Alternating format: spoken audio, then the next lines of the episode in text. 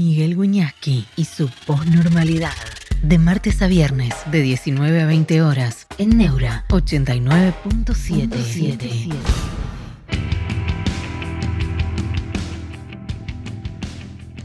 ¿Cómo están? Buenas noches, bienvenidos a la posnormalidad. Espero que estén muy bien. ¿Cómo está el país? Ya sabemos. No sé si sabemos todo lo que habría que saber. Maite Monje Villavilla, buenas noches desde España, desde la cuna de Cervantes, pero claro, buenas noches. ¿Y allá qué hora es? Son cinco horas más, ¿no? PBI, hola profe, un placer saludarlo. Elisa Leonardini, un placer, un placer para todos saludarlo. Heisen, eh, hola profe, buen día, buenas tardes. Acá estamos con 12 millones de, pobres. Noela Moro 21, buenas noches profe, buenas noches. ¿eh?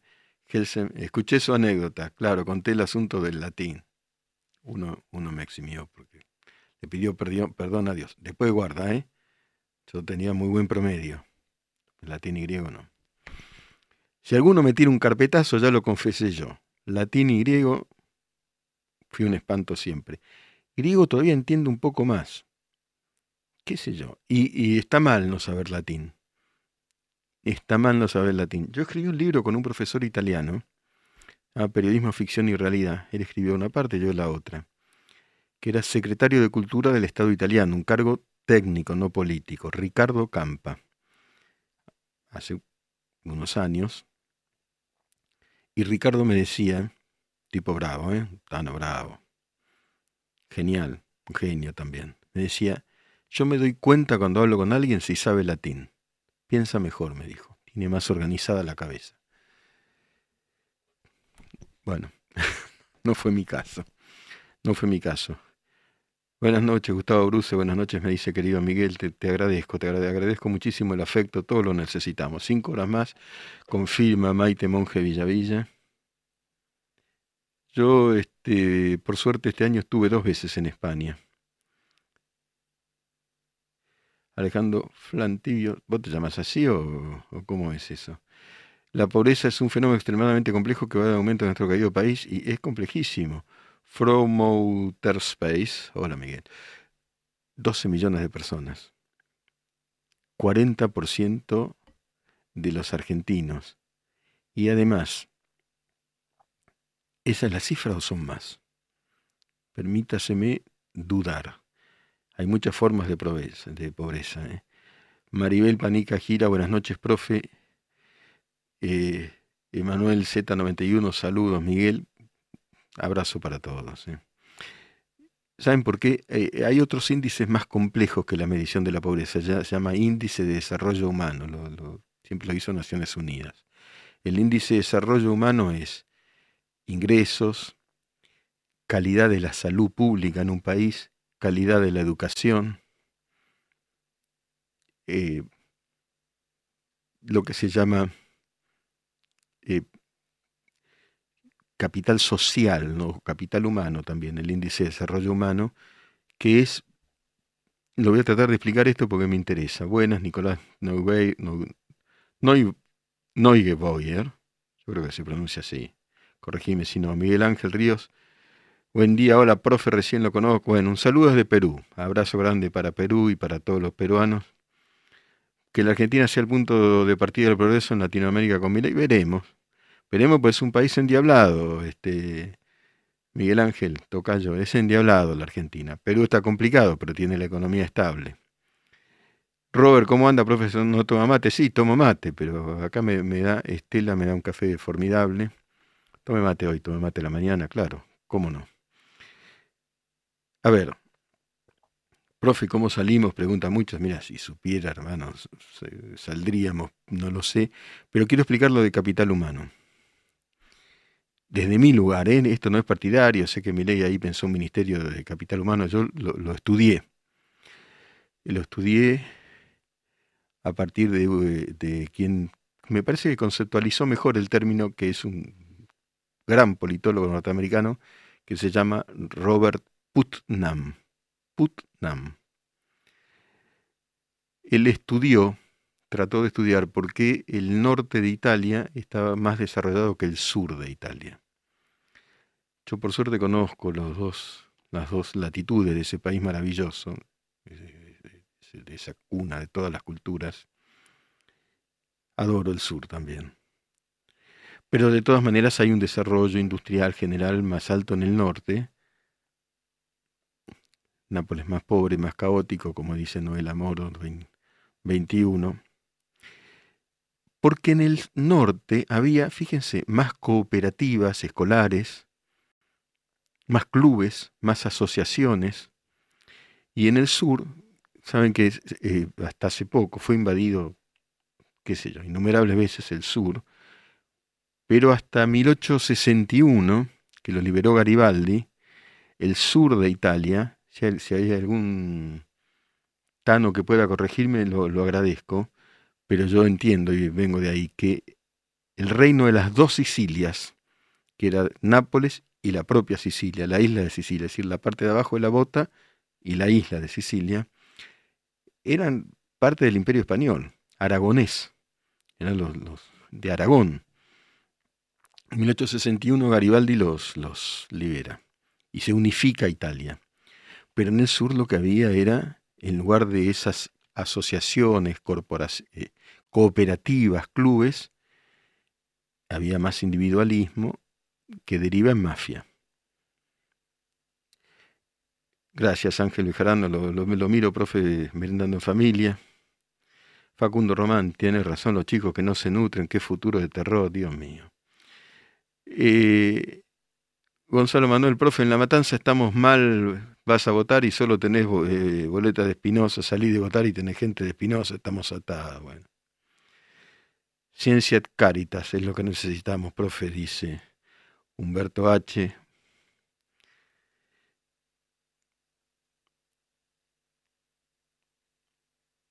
Eh, Nike 10, me parece que este no es el lugar para vos. Tómatela.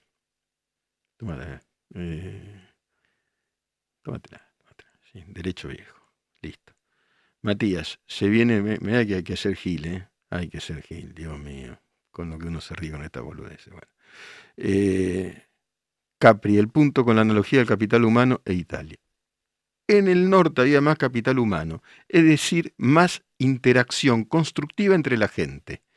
Entonces después Robert Putnam hizo un estudio, un libro muy interesante en inglés que se llama Ya no estudiando Italia, donde en el norte había más capital humano que en el sur. Por eso el sur quedó más decadente. Es una maravilla, pero efectivamente hay más desarrollo en el norte. Es una maravilla de cultura y de, adoro el sur, pero en el norte hay más desarrollo. Después Robert Putnam hizo un libro que se llama Bowling Alone, y jugando al bowling solo. En Estados Unidos, y eso yo lo viví viviendo allá, el bowling era una cosa de, familiar. Vos ibas con tus hijos, con los hijos de otra pareja, la otra pareja, en capital humano ahí. Una interacción, después comías o antes, qué sé yo, jugabas, te divertías, se fue perdiendo. Y entonces bowling alone. Empezaron a jugar al bowling solo y se fue rompiendo el capital humano. Esa es la tesis de Robert Putnam. Alan Daniel, saludos, profe del norte de Santa Fe. Sí, eh, Santi Aldaz, yo considero a la Argentina un país endiablado. ¿En qué sentido? No maldecido, yo no creo en esas cosas. ahora te explico. Sería, como bien dice Robert, comparar Milán con Nápoles. Nápoles, estuve ahora también, bellísimo. Está Maradona, es Dios, es San Gennaro, pero es caótico, digamos. después estuve en Bolonia. Uno se, reconoce la argentinidad en el sur de Italia. También venimos de tantos otros lugares, ¿no? Bueno, From Outer Space. From Outer Space. Una diferencia clave entre las dos zonas de Italia es que en el norte siempre estuvieron industrias pesadas de Italia. Bueno, como en Turín, por supuesto, en Torino, la Fiat y todo lo demás. Italia es todo, a ver si. Italia es desde Michelangelo, Leonardo da Vinci y la Ferrari es todo. Pero el norte, que está en la zona de lo que se llama Mittel Europa, de la Europa del Norte, bueno, tienen un nivel eh, superior. Massa debe estar ocho y pico, va a ser un, programón. Este, hay que escuchar a todos, ¿eh? a todos por igual, a todos por igual. Entonces, acá y en la Argentina me parece que el, asunto este del capital humano existe en buena medida, porque sé que existe, sé que hay padres que se organizaron en la pandemia, sé que, que hay solidaridad, sé que hay trabajo social, sabemos que existe todo eso. Sabemos del esfuerzo de docentes y de profesores y sabemos que existe lo contrario. Y ahí, por decirlo, Tomás Ramírez se ríe un poco de más, va a decir muchas verdades, dice, me parece que eso es un poco sarcástico, vamos a ver. Eh, bueno, mucha gente que saluda. En la Argentina el capital humano se rompe porque la incertidumbre económica potencia lo contrario de lo que, se, lo que dice, de lo que se enuncia y de lo que se declama. Potencia el sálvese quien pueda, el individualismo e incluso en su fase superior, más aguda y más grave, me río por algunos mensajes, la delincuencia también, que es el otro no existe, el capital humano es soy yo con los otros y somos un nosotros, no porque seamos todos iguales o porque debamos pensar igual, sino porque es en conjunto con los demás cuando me preguntan cómo salimos, y es en conjunto, no en la coincidencia, sino en la disidencia democrática y en la, el polemos, se dice en griego, la polémica abierta, eh, donde todos se escuchen. Si no, como bien dice Capri 94, hay una ley de la jungla o una ley de la selva. ¿La comunidad italiana puede ser hoy en día la familia? Dice Neque, y agrega la comunidad que estudió norte versus sur la degradación familiar. Las tradiciones familiares, el respeto. Mira, estuve con una persona con un muy buen pasar en Italia, muy buen pasar, en, la Puglia, eh, él es de la Puglia, yo no estuve allí. Eh, y su padre está muy grande. Esta persona está muy bien con su hermano. Muy bien, pero muy bien es muy bien. Nivel europeo, muy bien. Tu padre, el padre está muy grande, noventa y pico. No hay decisión en la industria que tienen ellos que no le consulten al padre. El padre está ahí en la silla de ruedas no sé cuánto entiende, pero está esa cosa de respeto, ¿viste? Papá, tomamos esta decisión o esta otra. Y el viejo, el nono, ¿viste? Se, se considera y se respeta. Se considera y se respeta la experiencia. Eso yo lo vi, lo veo, y acá veo un poco una sociedad un poco gerontofóbica, ¿no? por momentos. La degradación y la pobreza es, un, como bien dijo alguien, es un problema extraordinariamente complejo. Santiago Aleas dice, bueno, la nobleza que gobierna nuestro país que acabe de una vez por todas, sí. Guarda que no venga otra nobleza, ¿eh? que, la, que simule ser lo contrario. Una, como, bueno, creo que Ale Fantino habla del rezago monárquico en la Argentina. Sí, evidentemente lo hay. La verdad de los medios que venden democracia, eh, aunque la ciudadanía del pueblo no, gobierna o no gobierna en la política, los medios, yo digo lo mío, eh, los medios eh, descubrieron la ruta del dinero K, Otesur y los sauces, los cuadernos de Centeno, el caso Rigó, este chocolate, que cobraba un palo y medio por mes con guita de ñoquis que no iban a laburar, 30 palos por mes, son los medios, ¿eh? Esa periodista López Mackenzie fue periodista. Guarda con, guarda con decir cualquier cosa. Muchachos, no digamos, estudiemos, leen los diarios. Lean los diarios. Leen los diarios. O lean, o escuchen, pero tratemos de, si estamos complicados, seamos inteligentes. Hay un libro que se llama Historia de la estupidez humana, se los, se los aconsejo profundamente. Eh, el autor se llama Paul Tabori. Es la historia de la imbecilidad, del cretinismo, del estúpido, del idiota, no lo digo en términos neurológicos, lo digo en términos morales, el idiota moral, Norbert Bilbeni. Así no salís a ningún lado. Con el eslogan, con todo eso hay que reírse. Ah, y muchos periodistas, la verdad es esa, se la juegan. Ya dije, lo dije un millón de veces, algunos no, algunos son este ensobrados, y sí, la sociedad es la sociedad argentina, pero son los menos, muchachos. Nunca entraron a una redacción muchos de los que critican. ¿No lo que es una redacción? Yo quisiera que ahora vayan a una redacción, a cualquiera, a cualquiera, y van a ver gente asalariada trabajando, donde no, es difícil, este, si yo, una cosa es cerrar, equivocarse. Ahora, si vos mentís, se termina tu carrera, dejás de cobrar, se termina. Salvo una minoría que trabaja para la política. Esa minoría existe. Curiosamente, esos son, algunos de esos son populares. Pero bueno, por supuesto que los hay responsables.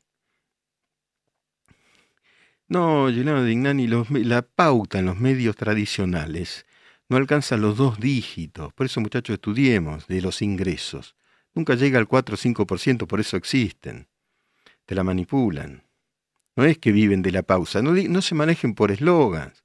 Yo trabajo hace 40 años en los medios, sacale los medios, saca la pauta, y si el medio es fuerte financieramente, por supuesto que resiste. ¿Y por qué va a ser fuerte financieramente? ¿Por qué va a tener avisadores? Porque tiene credibilidad, aunque después diga miente. El spam cortémoslo, muchachos, porque hay uno ahí que manda todo el tiempo mayúscula, mucha, mucha mayúscula y poco contenido, hermanito. Giuseppe Antonio Marchetti, yo creo que es fácil de analizar, la mayoría de los periodistas reconocidos son mayores, la mayoría del voto de Milei es joven, el periodismo es muy crítico de Milei, pues sí, pero eh, Giuseppe, ser crítico de una persona que, que, que salió primero en las... Paso es casi un deber periodístico, de él como de los demás. No, no, no, no, no. Chocolate. ¿Quién lo descubrió? ¿Cuánto se lleva por mes? ¿Y cuántos se están llevando? ¿Cuántos chocolates hay? ¿Y quién lo descubrió? En las provincias sí. En las provincias sí, el Estado maneja el periodismo, por eso no hay periodismo autónomo en las provincias. Es un problema, ¿eh? Quiero mi point. Hola Miguel, qué lindo tenerte en Neura. Tengo 30 años y me gusta estar al tanto de lo que pasa en política en nuestro país. Cuando quiera te esperamos por Roca. Fui a Roca, Río Negro, ¿no? Fui Roca, fui al diario, me encanta. Cuando podamos, vamos. Eh, Marchetti, pero son muy permisivos con bullying. Pero eh, yo sé, lee los diarios, no es solo la tele. Hay un reportaje acá, hay reportajes a cada uno. Y vos lo que tenés que hacer con una persona cuando vos sos periodista, y esto lo hablamos mucho acá, eh, es que hable el otro y que la gente decida. Está muy estudiado que el periodismo no decide el voto, salvo los tipos eh, que están pagados por la política directamente, que ustedes sabrán quiénes son.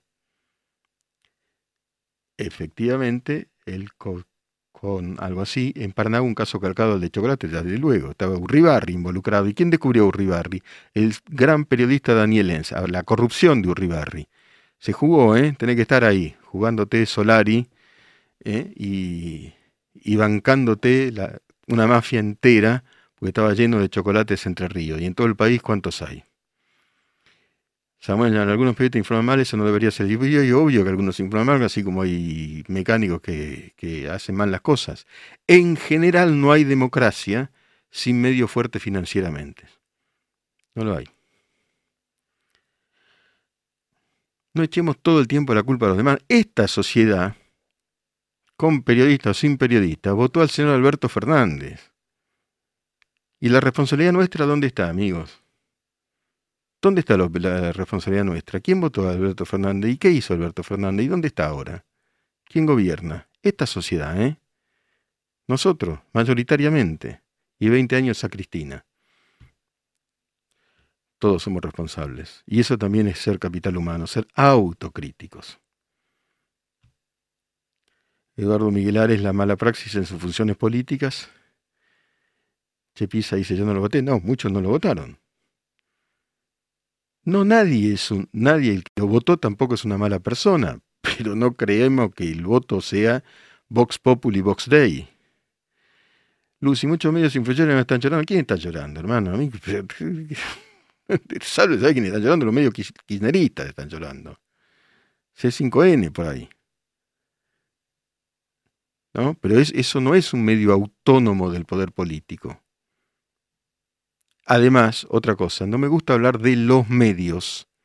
Yo me meto, me meto. Vamos a boxear, ¿querés boxear? Boxeamos.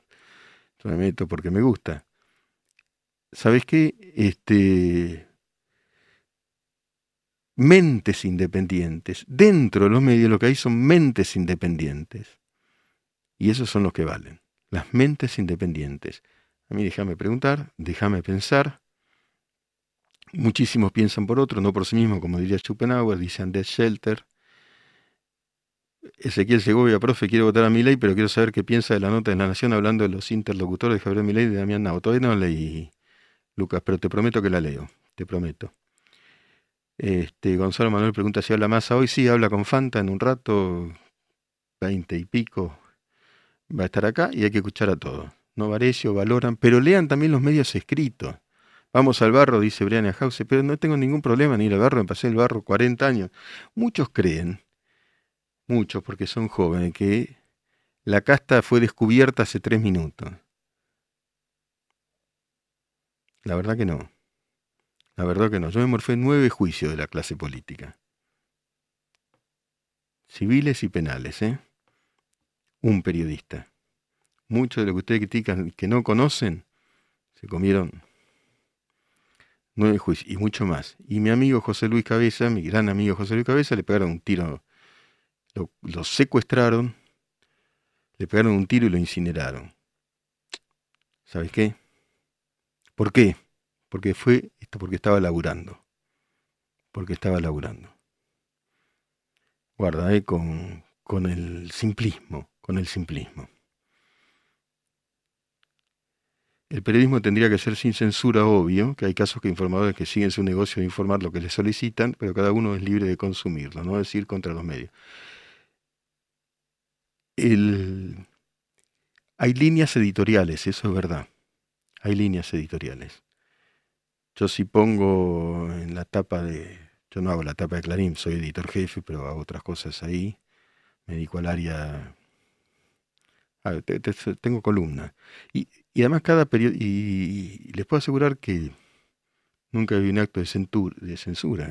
Ustedes dirán, ¿estás mintiendo? No, nunca. Nunca, acá tampoco. No lo soportaría. No lo soportaría. Hay que conocer aquello que se critica y después criticarlo. Yo tengo muchísima crítica, por eso escribí el libro La noticia deseada, que es darle a la audiencia lo que la audiencia quiere, aunque sea falso. Eso es un pecado capital de los medios. Gustavo Eloy Muñoz del 30%, ¿qué parece? Profe, estoy mal porque hoy me enteré que soy cada vez más indigente. Somos todos un poco más pobres, cada vez eso es lo que genera la inflación. Vamos a una pausa y volvemos a subir al ring. Sonó la campana, sonó el gong, un minuto, ¿eh? y volvemos. Que si querés boxear, boxeamos. Postnormalidad. Un espacio abierto para pensar en libertad.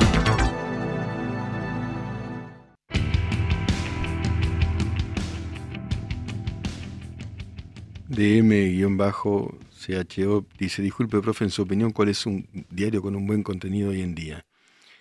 Hay que leer todos, DM, hay que leer todos. Yo te digo mi rutina. Yo me levanto, leo, por supuesto, Clarín. A ver, te, doy una idea, te, te, explico algo. Les explico también. Tratemos de, de tratar de hacer una pedagogía sobre lo que es el periodismo. El gráfico. Hoy eh, a las diez y media de la mañana en Clarín había 130 notas en producción. Esto quiere decir que había 130 personas por lo menos, más los fotógrafos, más editores, más produciendo notas. Un crimen, una nota a un jugador de fútbol, este, a un actor o actriz, eh, políticos, hoy a las 10, 11 de la mañana. Es decir, que por día un medio, pero eh, dentro de los medios de referencia gráficos, estoy hablando, nombro Clarín, Infobae, eh, La Nación. Entonces, vos tenés que leer todos, perfil también si se quiere, tiene otra línea, y de ahí sacar tus conclusiones. Yo los desafío a cualquiera a que me digan cuántas mentiras, no opiniones. Yo escribo una columna de opinión, se llama Ideas al Paso. Eso, eh, eso sí, dice, tiene que decir que es opinión. Pero cuántas mentiras en, la noticia, en las noticias de los medios de referencia encuentran por día. La información perfora, lo, perfora todo y, y no la podés evitar. Cuando es relevante. Cuántas mentiras reales. Lo que es un trabajo muy arduo de chequeo, de investigación, de como dice Andrés, Leo Clarín no me gusta. Bueno, eso está en, todo tu derecho.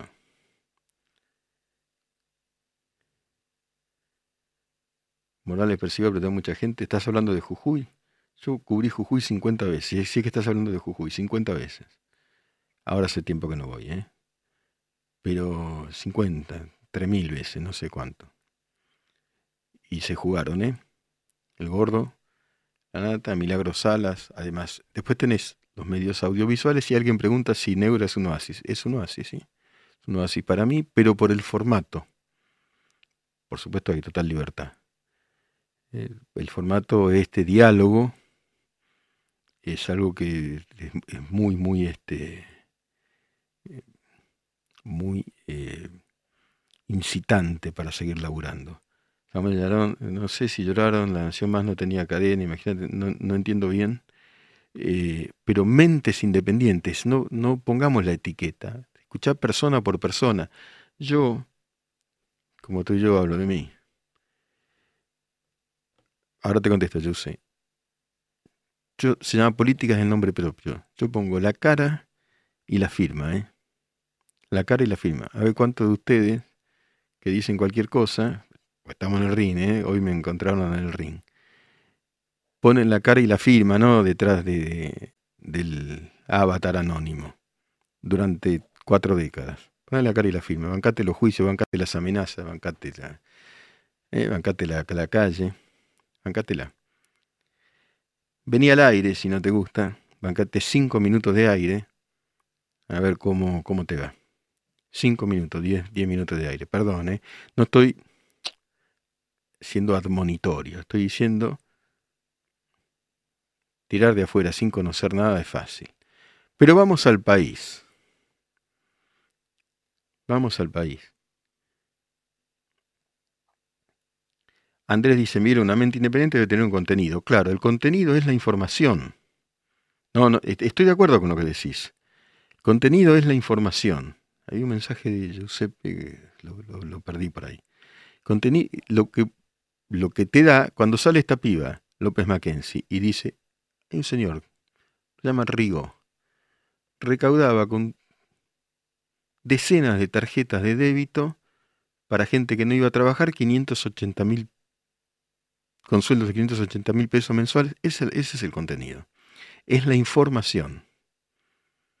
Si vos decís hubo tantos empresarios involucrados en sobornos con el gobierno, en una coproducción de la corrupción, como hizo Diego Cávez, eso es información, eso es el contenido. Ah, dice Giuseppe, le pregunté sobre si prefiere esto o los medios tradicionales, ambos. Soy muy cómodo, estoy muy cómodo en ambos. Muy cómodo en ambos. Los trolls, no, existen. No existen. Es realmente lo que no existe, no. Barry Hopper, profe, las mentiras ya no existen es muy interesante porque es filosófica también la conversación, pero sí mostrar eh, verdades parciales.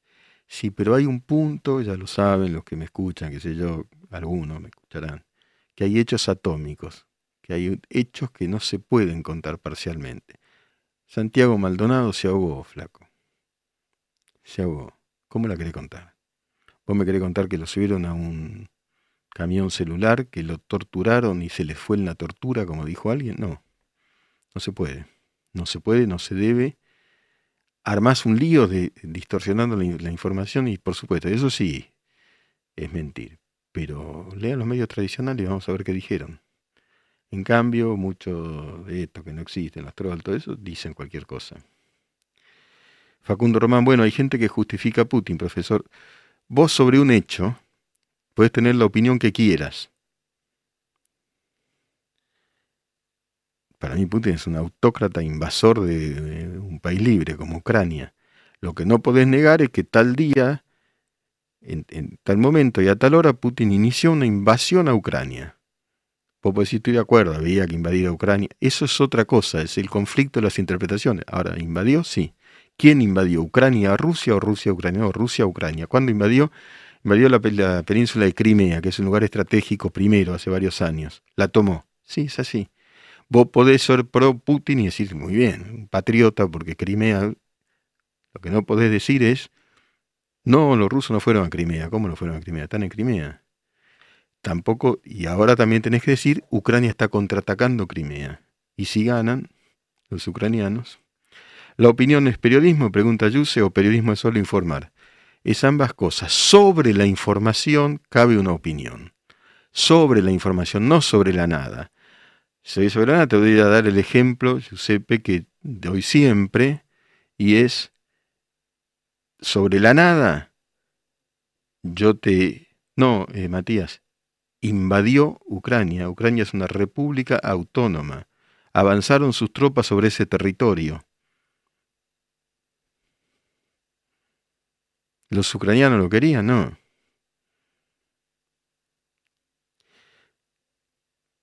La opinión vacía, si vos me pedís mi opinión, yo te digo, el mejor equipo del mundo eh, es independiente. No pasa nada con eso. Yo tuve la suerte de ir al Bernabéu el año pasado y veo que el Real tiene más copa que Independiente, que el verdadero rey de copas es el Real Madrid. Es información. Ahí no... Mi opinión acá, voy a la tribuna y canto Dale Rojo. Digo, yo estoy un poquito de vuelta del fútbol, pero quiero que se entienda el ejemplo que doy. Pero más copa tiene el Real Madrid. Rey de copa, más copa tiene el Real Madrid. Es información. Ahora, Matías compartimos la misma pasión. Bueno, ahí salió otro Boca Juniors. Ahí sí, ahí jugamos. Bueno, uno dice, acá tenemos un problema, Israel no invadió Palestina porque Palestina no existía antes Israel. Es un tema complejísimo que nos llevaría eternidades y lleva eternidades, lleva milenios. La opinión es lo que quieren los políticos o lo que les paguen. No, bueno, en algunos casos, en otros casos no. En otro caso no, yo si viene un político, yo lo escucho. Punto.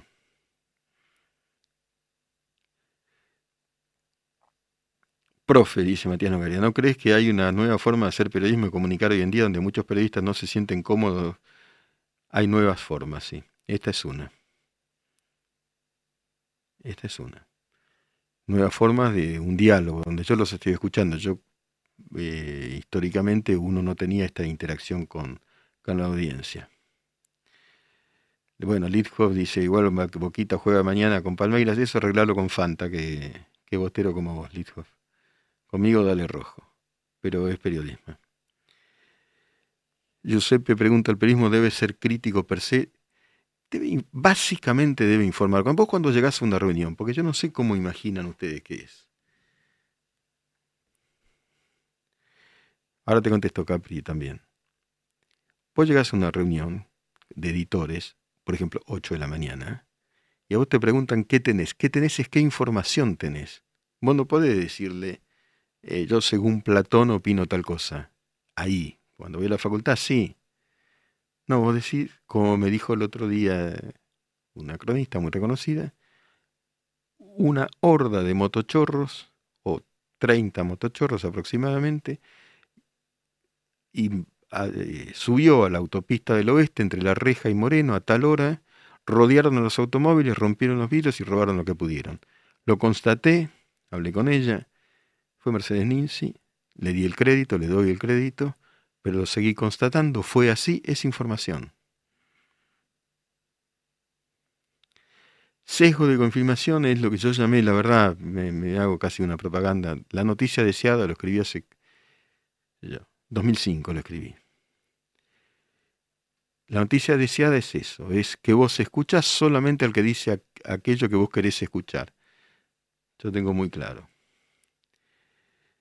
Ariel Martínez, Ucrania es libre con Estados Unidos metiendo sus negociados sin justificar lo de Putin. Eso ya es opinión. Yo lo que digo es que el ejército ruso un día ingresó en territorio ucraniano.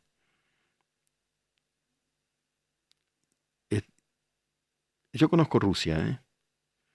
Eh, y, y, tengo ancestros que vienen de Ucrania, pero es para hablarlo un día. El fanatismo es malo, dice Gabriel Agustín Leal, no importa qué tipo de fanatismo, por supuesto. El primer derecho a la libertad, dice Facundo Román, es la libertad, madre de todos los derechos libres, sí. La libertad de expresión, la libertad de tránsito, la libertad de expresión. Déjame decir lo que pienso, déjame pensar. Déjame pensar. Sí, por suerte viajé mucho, por motivos académicos o periodísticas. Ariel, pero Ucrania no es libre. Bueno, ahí estás opinando. El, hecho es que el presidente Volodymyr Zelensky fue elegido en elecciones libres. Nadie cuestionó eso. El apellido creo que viene de Ucrania, pero el apellido de mi vieja es Baires, con B larga, como Buenos Aires, Baires, qué sé yo. Las genealogías se pierden ahí, ¿no? Se pierden por ahí. Vamos a leer un poema. Ya volvemos. Pensar, pensar, pensar. Posnormalidad. Pensar escuchando. En Neura.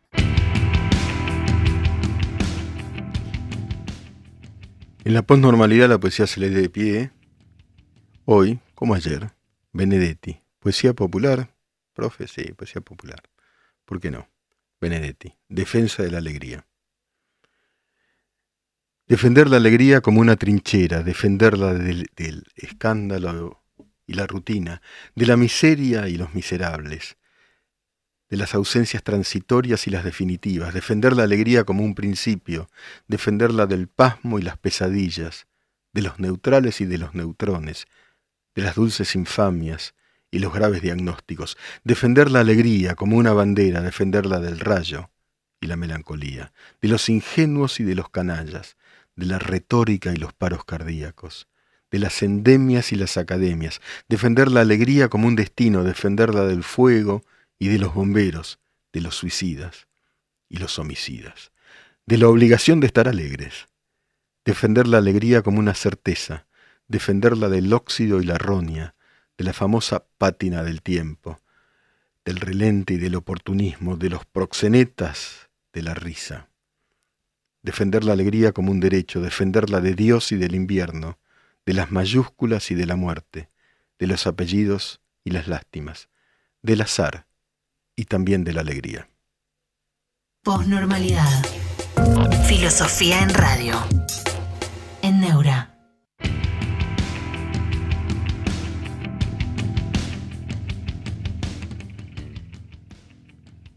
Yo creo, como leímos recién, que hay que defender la alegría es decir, la energía, la, fuerza y la, libertad de pensar, de, chequear, de, enunciar, hay que defenderlo.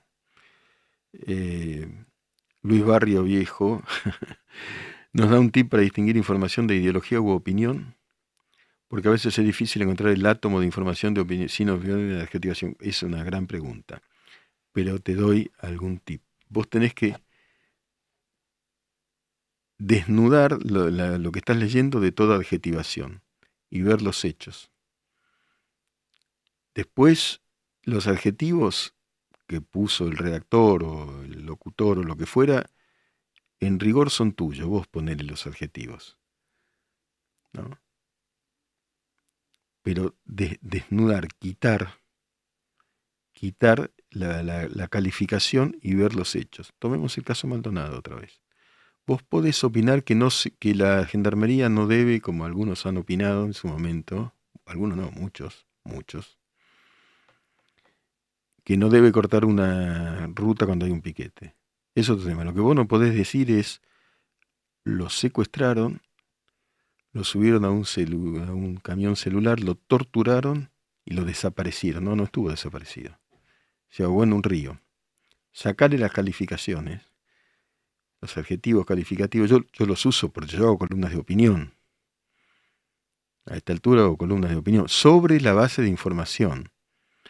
La columna argumental tiene que estar basada en una información, en un hecho. Yo no puedo inventar algo para escribir una columna. Entonces, hay que eh, pensar con responsabilidad y no con eslogan. El eslogan, en general, el eslogan es, eh, es una jibarización, es una reducción del cerebro. Te trepanan el cerebro y decís cualquier cosa, cualquiera, cualquier cosa, que alguno te bajó por propaganda política, por lo que fuera, y te la creíste. Además, volviendo al tema de los medios, que como verán, eh, que como verán me, convoca porque estoy en ellos, estás a un clic del medio del lado. Esa famosa ley de medio que tanto hicieron, no, no figuraba la palabra internet. No entendían nada. Estás a un clic, te vas, cerrás, apagás, a en el celular cualquier cosa.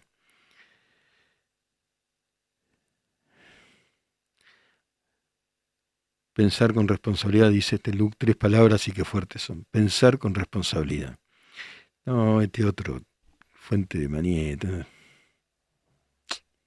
Si no entiendes nada nunca fuiste a ¿quién manieta? No lo ves nunca, nunca, Yo escribo columnas hace 20 años, nunca nadie me dijo nada de lo que escribí. ¿Sabes qué? Muchos te dicen, no la de bolilla a la gilada. Pero estoy, pero harta un poco el eslogan, no sabes nada. No sabe nada, hermano, no sabe nada. De esto no sabe nada, sabrá otra cosa. Nada. Nada de nada. Te bajaron, te trepanaron con un destornillador del valero y decís cualquiera. Hola Miguel, ¿por qué es tan difícil, dice Gustavo Daniel Case, eh, que haya un pacto político para salir juntos hacia el porvenir? Porque la Argentina es un país complicado donde están prevaleciendo efectivamente voluntades de poder antagónicas y no, y no el, el, bien, el deseo, digamos, y el trabajo hacia el bienestar general y por muchas otras cosas. Bueno, para Matías la ley de medios era buena, pero el problema es que la politizar, la politizar, la ley de medios es una excusa del kirchnerismo para manejar todos los medios y para estatizarlos, para estatizarlos, y son los medios privados los que dieron la información. Bueno, siguen las preguntas, siguen las observaciones. En un rato esta masa, cada uno opinará lo que, considere, lo escucharán y va a salir en todos los medios seguramente lo que, lo que aquí ocurra. ¿Por qué los políticos solo quieren hundirnos cada día más? Y algunos sí, porque cobran, como se demostró con esto de Rigo, que lo descubrió una periodista, ¿eh? y lo siguen trabajando los periodistas, este chocolate, ¿no? No todos, algunos son, son honestos, algunos hay, algunos hay. ¿Qué opinás del debate del domingo? Lo voy a cubrir. Eh, no, en Santiago, ¿eh? lo, voy a, lo voy a cubrir, lo voy a escuchar y ahí, y ahí voy a decir qué opino. Siguen preguntando y preguntando. Yo agradezco muchísimo todo, las opiniones, a favor o en contra de tal o cual político, de masa va a generar ¿eh? vendaval de, de opiniones encontradas. Y nosotros seguimos trabajando. De acá seguimos. Vamos a otro sitio y trabajamos. Esa era nuestra, esa es la de todos, la de todos, la de todos los que queremos seguir para que triunfe la alegría que tan acechada está por tantas tristezas. Un abrazo muy afectivo para cada uno de ustedes. Miércoles Postnormal con Miguel Wiñaski.